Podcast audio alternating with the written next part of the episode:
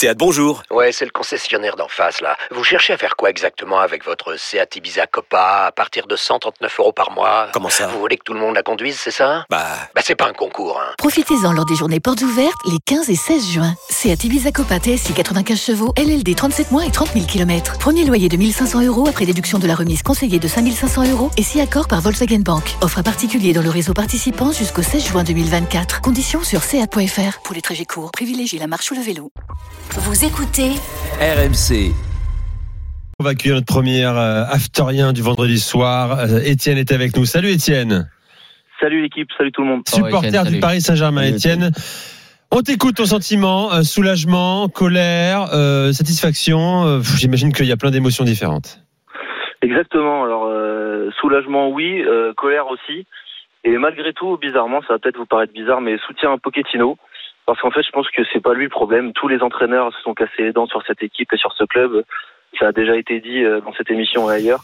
Pour moi, le problème euh, du Paris Saint-Germain, parce que la première mi-temps, on va se le dire, elle est catastrophique. La deuxième, elle est la réaction. Et tant mieux pour le score, tant mieux pour les, trois points. Mais, mais le problème, c'est les dirigeants, c'est Nasser, c'est Leonardo, c'est le business qu'ils sont en train de faire. Et, ils font un business, ils font pas du foot, à mon sens. Euh, on amène des stars au PSG, ça fait vendre des maillots, il n'y a pas de problème, mais ça court pas. Euh, ça court pas, ça a pas envie, ça, ça le, le langage corporel, le langage physique euh, démontre tout. Messi, il est mort de rire à l'échauffement, et puis une fois sur le terrain, il n'y a plus personne, il n'a pas envie. On va en parler de Messi parce que- mais- On va, t'as, raison Étienne. hein. Là, tu nous fais une évaluation. Je vais te rendre la parole. On va parler bien sûr de, de Léo Messi. On attend avec impatience la conf de Pochettino, mais j'imagine que la direction parisienne va, le, va mettre en avant euh, ce petit pépin physique, cette fatigue musculaire hein, qui a semé un doute sur sa Voilà. participation. Par contre, Et bon, peu importe. Vas-y, Étienne, attends, attends, Étienne, j'ai du mal à comprendre ta, ta réaction. Parce que au final, en fait, tout ce que tu dis, on est et, et- et- et bien sûr qu'on est d'accord avec toi. On l'a dit depuis euh, depuis des mois. Mais en fait, pourquoi ce soir tu nous dis ça? Parce que ce soir, en fait, juste, je te, je, te, je te pose une question. Ce soir, en fait, bon, il n'y a pas Bappé, ça enlève quand même une petite épine du pied dans la mesure où t'es pas obligé de mettre les quatre, c'est-à-dire Di Maria, Messi, Neymar. Et je trouve qu'en début de match, euh, Pochettino a tenté un truc, bon, tenté entre guillemets, hein, il tente ce 4-3-3 euh, un peu un peu hybride parce que parfois Vinaldum se retrouvait quasiment derrière les, les, les trois et ça ressemblait peut-être parfois à un, espèce de 4-2-4 mais euh, moi je pense que Pochettino en début de match du fait de l'absence de Mbappé il a eu la liberté d'essayer quelque chose et qui s'est planté quand même en début de match. Je pense que Pochettino il s'est planté, mais je pense que Pochettino ou n'importe qui se serait planté avec des joueurs sur terrain qui sont, comme je disais, euh, plus des stars que des joueurs qui ont vraiment envie de mouiller le maillot. c'est vraiment l'attitude pour toi Étienne c'est ça Ouais, c'est tu veux C'est ça qui est embêtant quand on est supporter du Paris Saint-Germain depuis des années. C'est que ce qui fait gagner les grandes équipes, on le voit, c'est le talent, oui. Alors ça, on l'a. Mais c'est l'âme, euh, c'est le travail, la cohésion, la, la puissance d'une institution. Et tout ça, ça a été complètement délaissé par les dirigeants parisiens depuis le début. Et ça commence à être flagrant, en fait. Euh, Messi, pourquoi pas hein, Messi, c'est très bien. On est très content de, de le voir à Paris comme ça. Mais on avait besoin de quoi l'année dernière? Qu'est-ce qui nous a manqué? Et ce qui nous manque encore cette année, c'est un mort de faim, un mec qui court Non, dans mais tous les le- sens, le- mais. Étienne, on, on est bien sûr d'accord avec toi, mais le débat il est sans fin parce que là, toi, tu es un Mm. supporter parisien qui nous dit ça, mais tu sais aussi qu'il y a aussi beaucoup de supporters dont l'arrivée de Messi c'était le plus beau jour de leur vie parce que ce qu'ils voient, c'est que Messi, euh, meilleur joueur du monde ou ex meilleur joueur du monde euh, pendant dix ans, arrive au Paris Saint-Germain.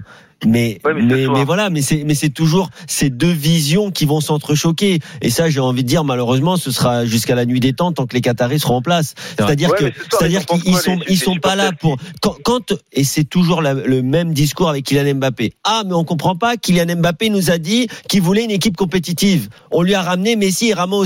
Ramos, il a pas encore joué. Là, je Pas du que, hein, pas que. Non, non, mais on lui a ramené Non, Messi et Ramos notamment. Les- non, non, c'est les deux premiers noms qui sortent. Messi et Ramos. On lui a ramené Messi et Ramos, le capitaine du Barça et le capitaine du, du Real. Mais en fait, celui qui me répond ça, mais il comprend pas comment fonctionne un vestiaire de haut niveau aujourd'hui. Et donc aujourd'hui, à partir du moment où Messi, soir, tout- en fait. C'est mais si, est- mais si, parce qu'aujourd'hui, quand tu vois que Messi sort, mais pour beaucoup de supporters parisiens, c'est presque un soulagement. Parce qu'ils ne seraient jamais sortis, Ouais. ni lui ni Neymar, s'ils avaient, s'ils avaient continué à être menés au score. Tu vois ce que je veux dire, Jonathan? C'est là où ça vrai, a à c'est voir. vrai, c'est vrai. Et, et je ne dis pas que Messi n'est pas un bon joueur et qu'il ne va pas apporter au PSG, mais je dis juste que tu dois pouvoir le sortir, lui ou Neymar, quand ils sont catastrophiques alors, comme la Kevin, première mi-temps. Moi, le, ce, qui Blessé me, ou pas ce, qui, ce qui me dérange, euh, bah, je suis d'accord avec toi, évidemment, hein, parce que ce que et aussi avec toi, Etienne, parce que tous les deux, ce que vous dites, on le dit depuis des mois. Mais euh, moi, ce qui me dérange quand même, ça reste la mise en place tactique de début de match, que je trouve qui, qui je trouve trouve elle, est, elle est tête. contrainte forcée, Joe. Il est obligé de les faire jouer. Il peut pas les mettre sur le banc. En 4-3-3 comme ça Mais même si tu les mets en 3-5-2, ça va rien changer à partir du Tu moment où tu as trois joueurs dans une équipe de foot qui ne défendent pas. Non mais Kev, tu Kev, peux pas contre tu- Lille. ça, tu sais vas concéder des occasions. Tu sais que je suis d'accord avec toi. On On, sait. on l'a dit, euh, l'année dernière, Paris défendait à 9. Maintenant, ils vont défendre à 8 et c'est quand même un petit peu compliqué. On verra en Ligue des Champions. Mais je pense quand même que Pochettino, là, dans la mesure où Mbappé n'est pas là, il, a, il, il gagne un petit peu une marge de manœuvre. Alors, c'est un peu sévère de dire ça parce que Mbappé est incontestablement le meilleur joueur du PSG depuis le début de saison. Il est incontestablement irréprochable en ce début de saison euh, avec le PSG. Mais je pense quand même que, tu vois, euh, le 3-5-2, on, on- on- tous- tous les supporters, tous les observateurs pensent que cette équipe a les joueurs pour jouer en 3-5-2. On est d'accord, ça fait des semaines qu'on le répète. Bah, je suis quand même déçu de ne le voir que sur la dernière demi-heure. Je peux Moi avoir aussi, ce moi petit aussi, je regret. Vas-y, je Étienne. pense franchement que je pense, je pense fran- franchement que le 3-5-2 ça serait le meilleur dispositif, mais mais au-delà de ça, c'est c'est vraiment le, le langage corporel qui m'inquiète et, et quand je vois des joueurs qui sont censés être des joueurs sains euh, dans leur club avant, euh, euh, euh, même Danilo Pereira. Et j'ai l'impression que ces joueurs-là, en fait, ils sont pollués Mais par, Étienne, euh, par Tu nous parles de, et- et Étienne, ça tu nous parles de. Wijnaldum. C'est un très bon exemple. Parce qu'en fait, Wij- Wij- Wijnaldum, à, Liverpool, c'est un joueur qui est important au milieu de terrain, il n'y a pas de problème, etc. Mais il s'inscrit dans un collectif qui est parfaitement rodé et huilé. C'est-à-dire que Exactement. Liverpool, chaque joueur connaît son rôle, chaque joueur connaît sa place, chaque joueur met du cœur à l'ouvrage et chaque joueur, surtout, est cadré.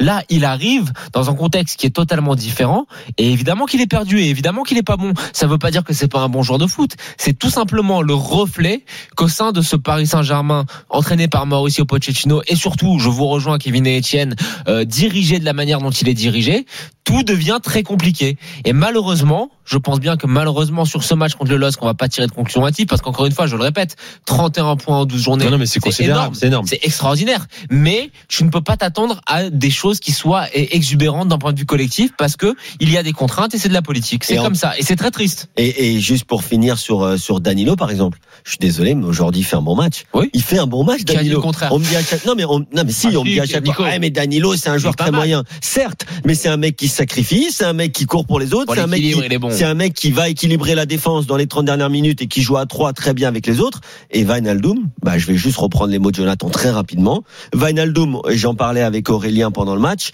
qui, euh, qui me disait il a du mal à rentrer dans le moule. Mais comment tu veux rentrer dans le moule Il quand il n'y a pas de moule en fait? Si t'es un joueur Il qui rentre fait... très bien dans les moules, Wijnaldum. Regarde à Liverpool. Ouais. Il rentre très bien dans le moule. Mais il faut qu'il y ait un moule. C'est c'est comme quand tu passes du, du lycée à, à la fac, hein, euh, d'une classe de 30 à un amphithéâtre de 350.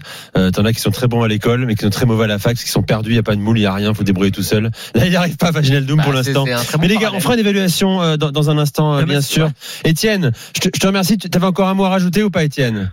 Non, non, j'avais pas de mots à ajouter à part que voilà, on est on est content du résultat et du bilan comptable, mais on est on est triste euh, de la manière et surtout de de ce que le club euh, ce club devient. Mais c'est un c'est un débat peut-être un peu plus large et, Bien sûr. C'est je pense soir. que depuis Trotters. longtemps, on- voilà, tu nous depuis rappelles dans C'est un débat de- qu'on fera dans- en semaine dans l'after quand on aura plus de temps, mais qu'on a déjà fait en fait. Oh, Une fois ben, qu'on a dit ouais. que euh, le, le PSG est non seulement un club, mais aussi euh, une institution politique. Euh, voilà, on, on l'a dit, Oui. on l'a développé. Maintenant, euh, maintenant. On en parlait cette semaine dans l'after avec Daniel, notamment avec Flo Gautreau. Euh, moi, j'aimerais bien qu'on bosse là-dessus, qu'on comprenne pourquoi euh, les entraîneurs de- du PSG n'ont pas les coups des franches, n'ont pas une vraie liberté Mais, pour mais les, gars, travailler. les gars, entre Concrètement, ça veut dire quoi? Encore une fois, je, je le redis, s'ils décident de sortir Neymar ou Messi, ou de ne pas titulariser Neymar ou Messi, qu'est-ce qui se passe? Qu'est-ce qui oui. se passe? C'est le prince euh, Tamim Nico. qui va appeler euh, Nasser. Tu mets un coup de pression à ton coach. Comment ça on lâche 42 millions d'euros par an à Messi, il débute pas le match. Concrètement, il se passe quoi en fait? non, Ou alors est-ce que c'est une auto-censure, tu veux, une auto-censure de sa propre liberté? Très bien sûr, bien sûr que c'est une autocensure. C'est une autocensure. Moi, je vois mal Nasser mettre la main sur l'épaule de mais c'est une autocensure parce que un- un- l'équilibre d'un vestiaire, c'est comme un château de cartes. Il va rien dire Neymar ou Messi si tu le sors. Il va pas aller te voir et dire oh qu'est-ce que tu fais. Mais il va y avoir une, tu sais, Oui, une dans, ambiance un, de- dans de- un vestiaire, de plomb, dans de un vestiaire, vestiaire. dès qu'il y a un joueur qui, les gars, tu t'es avec eux pendant Mais c'est 5 clair. heures, pendant Non, 5 non, heures par jour. C'est un vestiaire. annonce Non mais les gars, groupe un vestiaire, est remplaçant, un vestiaire, écoutez, un vestiaire, c'est 30 mètres carrés. Il y a Ouais, t'as 25 raison. personnes dans Mais 30 t'as mètres raison, bien que- Le seul, le naïf, premier qui tire la gueule, mais tu peux faire semblant, mais tu le vois tout de suite. Mais non, Kevin. Donc ça veut dire que c'est ensuite c'est un enchaînement. Mais Mais non, je suis pas naïf. il a- raison, je j'ai je vécu dans, dans je des je vestiaires pourquoi je te dis que c'est comme Je ça. vais dire pourquoi t'es naïf. C'est parce que ça, ce que tu dis, c'est le bon sens. Dans un club qui est normal, avec des gens qui sont gérés d'une manière normale, avec une direction qui est normale. Et là où je te dis que c'est naïf, c'est pas, c'est pas péjoratif. Hein. C'est juste que tu vois la chose dans une situation qui est logique. Et je pense malheureusement que le Paris Saint-Germain, de par sa politique sportive et de par les implications géopolitiques qui entourent le Paris Saint-Germain vis-à-vis du Qatar, je pense que si un entraîneur se permet de sortir Neymar ou Messi, la première fois, il va rien se passer. On est d'accord. Il y aura ce que tu dis dans le vestiaire, ça, ça risque un petit peu de bouger.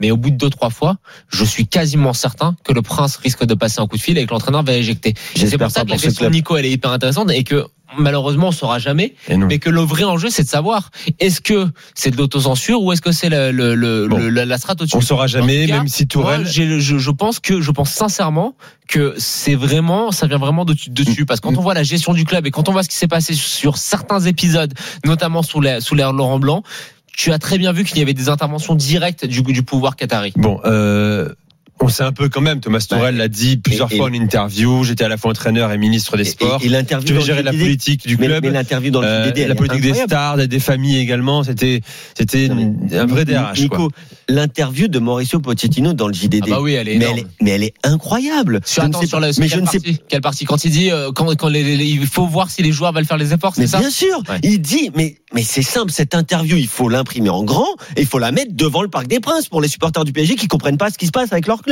Il te dit clairement, en étant en activité, de toute façon, on peut avoir un projet au PSG, mais il faut encore que les joueurs adhèrent au projet. Donc, j'ai bien compris, ça c'est Pochettino il y a dix jours, même pas, qui dit, donc j'ai bien compris, il n'y a qu'une chose qui compte dans ce club, c'est gagner. Il veut dire gagner pour garder sa place d'entraîneur et pour essayer d'atteindre les objectifs. Pour voilà l'instant, ce il est qu'il fait. premier en phase de groupe de Ligue des Pour Champions. l'instant, Il écrase il- il Ligue atteint 1 les objectifs. et voilà. Je, je remercie Étienne le est-ce que 32 16 ça après viendra 32 16. Salut.